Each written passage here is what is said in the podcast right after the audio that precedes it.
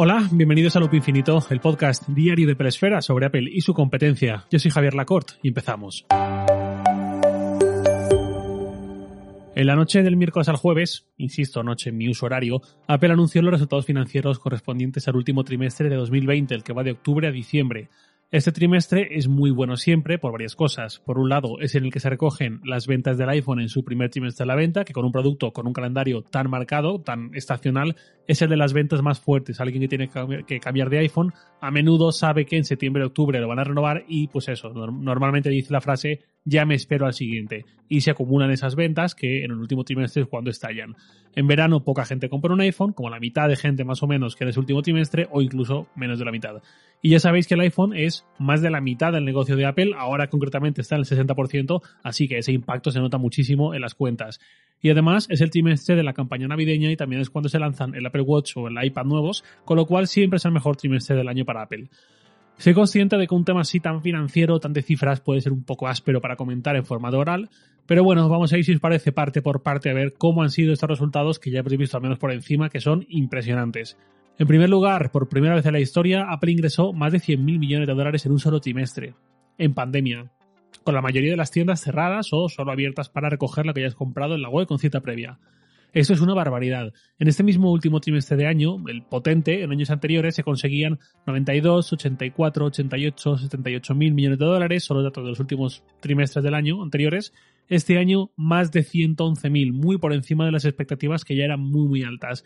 El beneficio de Apple obviamente también ha subido en proporción y ya está rozando los 29 mil millones de dólares que de hecho hasta ahora el mejor trimestre era el mismo de hace un año, el último de 2019, con 22 mil millones, es decir, se ha incrementado más de un 30% de un año a otro.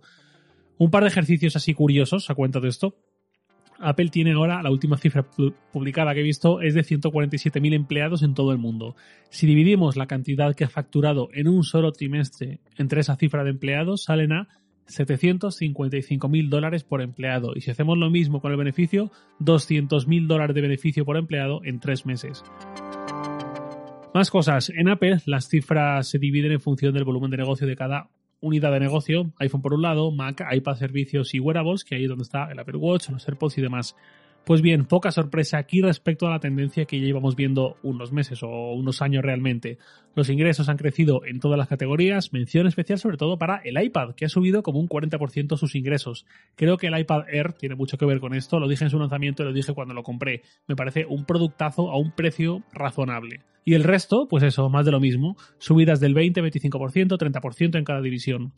La división de servicios, que es la que incluye la App Store, iCloud, Apple Pay, Apple Music, Apple Care, etcétera, etcétera, es la única que juega un poco de forma diferente al resto. Cuando ve los ingresos de cada división, hay mucho zigzag por el efecto sobre todo de la Navidad. En Navidad estallan hacia arriba, eh, que es cuando en lanzamientos recientes y está la campaña navideña y todo eso que ya he comentado, y eh, en los meses posteriores, en los trimestres posteriores, se van desinflando todas las divisiones y a la siguiente Navidad vuelven arriba del todo y así vamos viendo esa tendencia general creciente. No obstante, esta, servicios, es la que digo, tiene un crecimiento totalmente lineal y ya va por más de 15.000 millones de dólares al trimestre y todo pinta que seguirá subiendo de forma sostenida. Esto en cualquier caso es eh, normal, lo de que sea lineal, porque las ventas de dispositivos se producen cuando se producen, pero los servicios, las suscripciones sobre todo, están ahí de forma constante. Y esta división al final se consolida como segunda división que más dinero le supone a Apple y además con un margen de beneficio superior al resto, que ya que no tienes que estar vendiendo dispositivos, y sobre todo, eh, pues que este trimestre eh,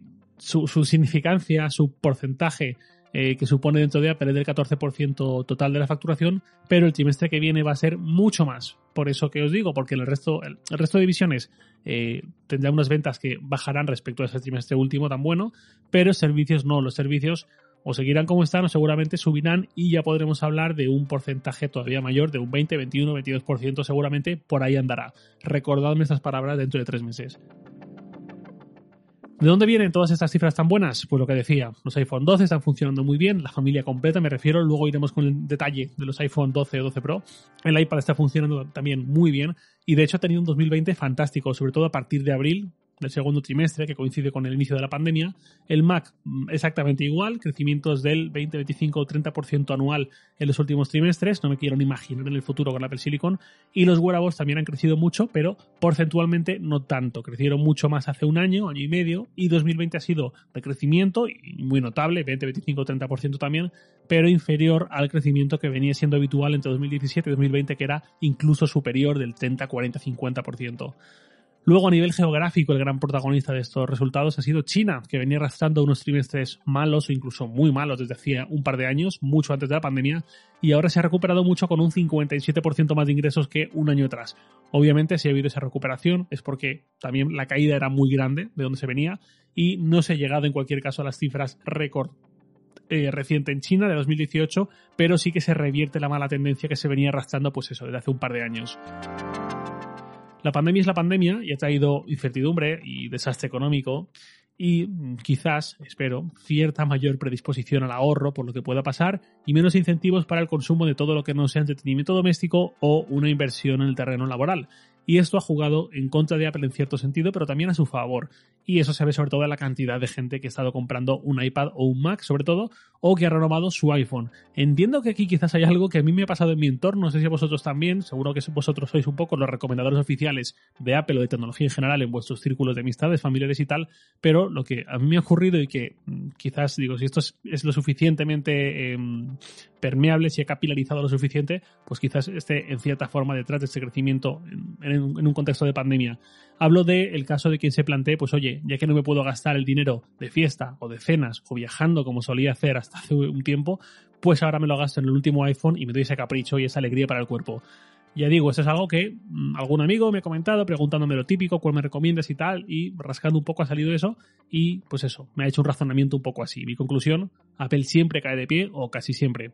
Otra cosa en particular, por lo que comentaba la semana pasada sobre mi miedo respecto al iPhone 12 mini, que esté funcionando mal y que el año que viene Apple se lo pueda cargar, en la conferencia posterior a al anuncio de los resultados para inversores, Luca Maestri, creo que fue, dijo unas palabras positivas sobre los iPhone Pro de este año, específico Pro, hablando de su buen desempeño y las ventas y todo esto. El hecho de que se centrase en los Pro no hace sino dar alas a la teoría de que los no Pro, en particular el Mini, no están funcionando bien, así que ojo con eso.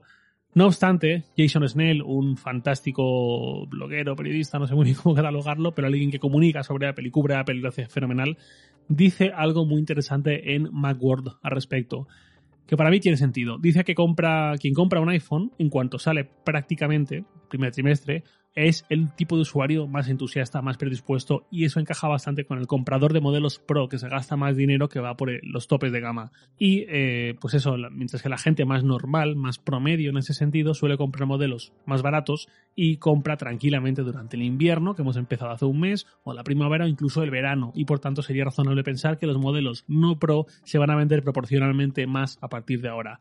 Pues ojalá. Vamos cerrando con una pregunta. Esta es de alguien que me dice que la puedo responder o aquí o por el correo, pero que por favor no diga su nombre. Pues sin ningún problema, ya sabéis que en esta casa se respeta la privacidad. Me dice, muy buenas Javier, introducción personal que me salto y en ella me cuenta, entre otras cosas, que su propósito de año nuevo era crear un podcast de tecnología y sobre todo de Apple y que por eso me escribe. Y ahora ya sí que leo lo que me escribe, me dice, mi problema es la falta de ideas. Me gusta mucho cómo lo haces tú y por eso quise hacerlo diario sin hablar de noticias, que para eso entiendo que un podcast no es un formato tan ideal, sobre todo de, de, tecnología, donde la gente está acostumbrada a informarse en tiempo real en redes como Twitter y no puede estar esperando de un día para otro pero llevo unas semanas ensayando, grabando episodios sin subirlos todavía y me cuesta mucho tener algo de lo que hablar y ya ni hablemos si tuviese que hacerlo realmente todos los días. ¿Podrías contar cómo es tu flujo de trabajo para decidir sobre qué hablarás en cada episodio? Me interesa mucho, muchas gracias y sigue así. Pues gracias a ti, oyente anónimo. Muy simple, yo veo qué es lo que está ocurriendo en torno a Apple y veo si es algo que merece la pena comentar. Como dices, yo también creo que un podcast, sobre todo de tecnología, esto es algo que creo que he comentado también ya por aquí en, su momento, es algo que no tiene tanto sentido quizás usarlo para hablar de noticias, de actualidad, de última hora como tal, eh, o por lo menos yo no estaría muy cómodo en un formato así. Pero sí me gusta comentar la actualidad, que es diferente a contarla. Creo que se aprecia la diferencia. Y si lleváis tiempo escuchando este podcast, creo que entenderéis de lo que hablo. La cuestión es que miro eso. ¿Qué está ocurriendo en torno a Apple? Ya no solamente en el día de hoy, sino en esta semana, en este mes, en este año, incluso en estos dos, tres años. ¿Qué está pasando en torno a Apple? Y si de ahí veo un posible tema en un medio, en un tweet, lo que sea, lo guardo y luego cuando me pongo a preparar cada guion, veo si merece la pena. Si es así, adelante. Y si no, lo descarto y a por otro. Incluso hay veces en que Mm, pienso sobre cierto concepto, eso es algo que no quiero revelar demasiado, pero si pienso en torno a algo, eh, pienso, ok, ¿cuál es la fecha exacta de esto? Y me guardo ese tema eh, con una fecha concreta de vencimiento para que cuando falten unos días para ese, esa fecha concreta, me salte una alerta y diga, ok, ya es momento de hablar de esto. ¿no? También tengo muchos temas, eh, que ahora comentar esa lista, los tengo sin fecha alguna, pero hay otros que sí que los tengo asignados a un momento concreto. Entonces ya digo, hay semanas en las que todos los días ocurren cosas importantes, novedades sobre privacidad, un evento, una presentación, un lanzamiento, lo que sea, y otras semanas pues ocurren menos cosas y ahí es cuando toco temas un poco más atemporales, que conforme se me ocurren, los guardo en esa lista de temas que comento, muy larga que tengo, para cuando llegan esos momentos. Lo mismo estoy igual pues haciendo la compra o la ducha o lo que sea y se me ocurre un comentario sobre algo relacionado con Apple, el típico pensamiento fugaz. Pues lo guardo y tan feliz y cuando lo necesite estará ahí esperándome. De todas formas, yo llevo este año, creo que va a ser 10 años desde que empecé en todo esto, y de esos 10, más de 8 de forma ya totalmente profesional. Para mí es algo muy habitual mirar la actualidad, pensarla en clave editorial. No sé a qué te dedicas, eh, oyente quien has enviado este email, eh, no sé a qué te dedicas en tu día a día, pero si nunca has hecho esto, pues supongo que es normal que te cueste más y todo es cuestión de entrenar eso y de hacer el hábito. Te aseguro que yo al principio todo me costaba mucho más y si hubiese lanzado, por ejemplo, un podcast diario como este en 2011 en vez de en 2019, hubiese sido muy distinto. En cualquier caso, mucha suerte con ese proyecto de ese podcast y si necesitas algo en lo que te pueda ayudar sobre eso, tú u otro oyente que nos está escuchando esta parte también, pues ya sabéis dónde me tenéis. Y nada más por hoy, lo de siempre, os leo en Twitter, arroba jlacort, y también podéis enviarme un mail a lacort.sataka.com. Loop Infinito es un podcast diario de Peresfera, publicado de lunes a viernes a las 7 de la mañana, hora española peninsular, presentado por un servidor, Javier Lacort, editado por Santi Araujo. Un abrazo y hasta el lunes.